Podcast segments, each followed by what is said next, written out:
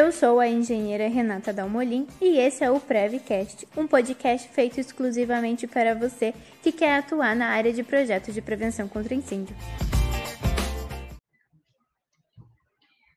Hoje nós vamos falar sobre levantamento, medição, inspeção em loco, como vocês quiserem chamar. Aqui no escritório nós chamamos de levantamento que é quando eu vou na edificação medir, conferir se está batendo com o projeto, fazer todo aquele levantamento de informações. Eu tenho cinco dicas para dar para vocês e hoje vai ser bem rapidinho.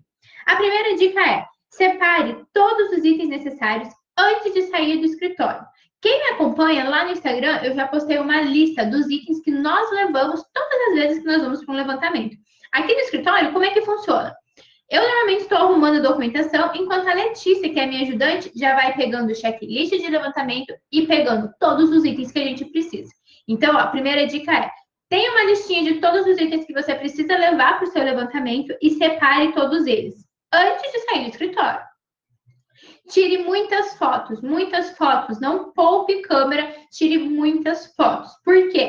Na hora que nós estamos desenhando, eu posso ter, a pessoa que está desenhando pode ter muitas dúvidas. Aqui no escritório mesmo, às vezes acontece.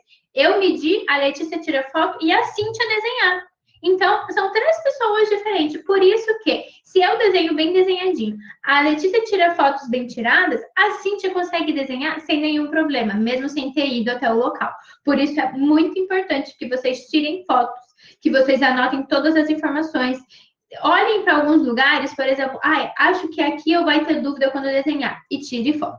E mesmo que no seu escritório seja só você, você que tira foto, você que desenha, você que digitaliza todas essas informações depois, mesmo assim, tire foto, porque pode ser que você mediu hoje e que você vá desenhar de fato daqui três dias. Até lá, a sua cabeça já pode ter esquecido de muita coisa.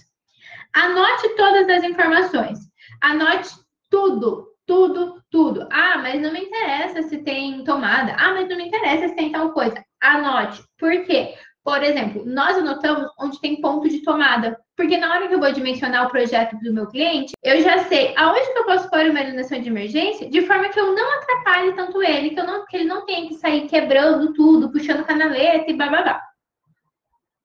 Quarta dica é: faça um roteiro. Aqui no escritório nós temos um checklist, um checklist que diz né, todas as coisas que nós temos que ver e nós já seguimos um padrão. Então a gente entra na edificação, ah, vamos começar por aqui, vamos começar pelo fundo. Vamos começar primeiro desenhando o que tem de errado na parte arquitetônica, depois a gente vê o extintor, depois a gente vê a iluminação. Ah, vamos ver a validade de cada equipamento. Então, tenha um roteiro.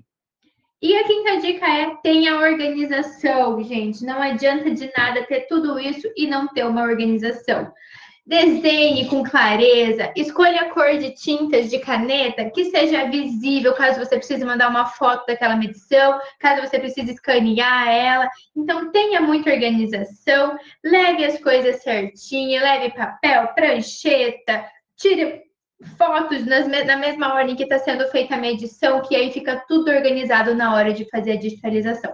Por hoje é só. Dei aqui cinco dicas para vocês e lá no Instagram tem uma lista de tudo que nós precisamos levar na hora de fazer um levantamento.